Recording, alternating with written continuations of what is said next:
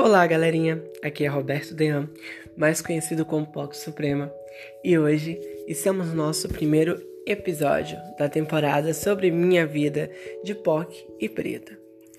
Então, antes de começar tudo, é muito interessante que a gente saiba um pouquinho mais a fundo da história e de onde que eu venho.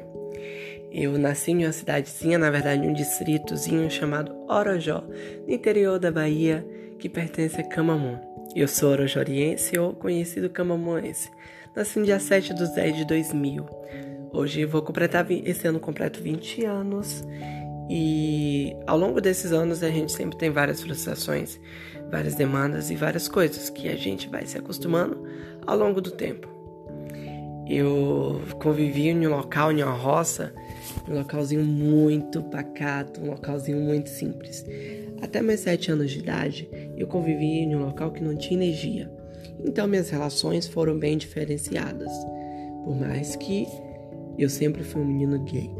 É bom, muito interessante que todos saibam disso, porque isso altera e modifica muita coisa na sua vida. Quando você já se descobre desde pequeno. Mas pode também ser complicado.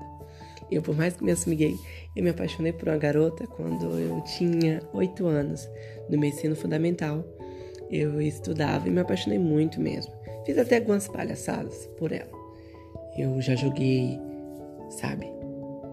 Pode ser no olho de um menino que era apaixonado por ela também. Já joguei pimenta e miguel quente. Sim, eu era um menino travesso, muito travesso. Mas isso é uma história que a gente sempre tem que lembrar das nossas travessuras do passado, que pode modificar e melhorar muito mais seu futuro. Para eu chegar até hoje em dia, a POC Suprema, eu passei por vários ciclos da minha vida. E foi complicado, foi muito complicado. Não foi fácil, não foi nada fácil. Eu era um menino gay, eu acho que já sou descoberto desde muito cedo, em 7 anos, 5 anos.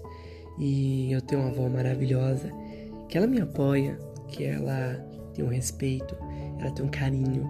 Eu admiro ela imensamente, admiro, admiro, eu amo ela de todas as maneiras. E também tem alguns parentes, tios, tias e tem amigos, né? Sempre temos que ter amigos. Mas quando era mais novo, a minha relação de amizade era bem pouca. Como eu morava na roça, a única amiga que eu tinha era minha prima, barra minha irmã, que era a única amizade que eu tinha, mas era bem visível. Era um menino que vivia cortando pé de ubaúba.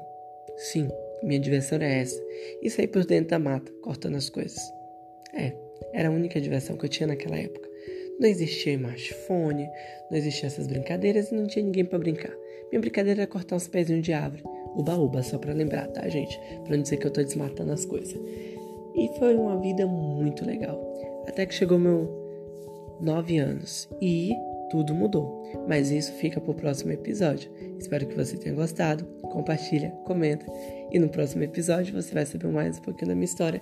Até chegamos ao grande palco supremo.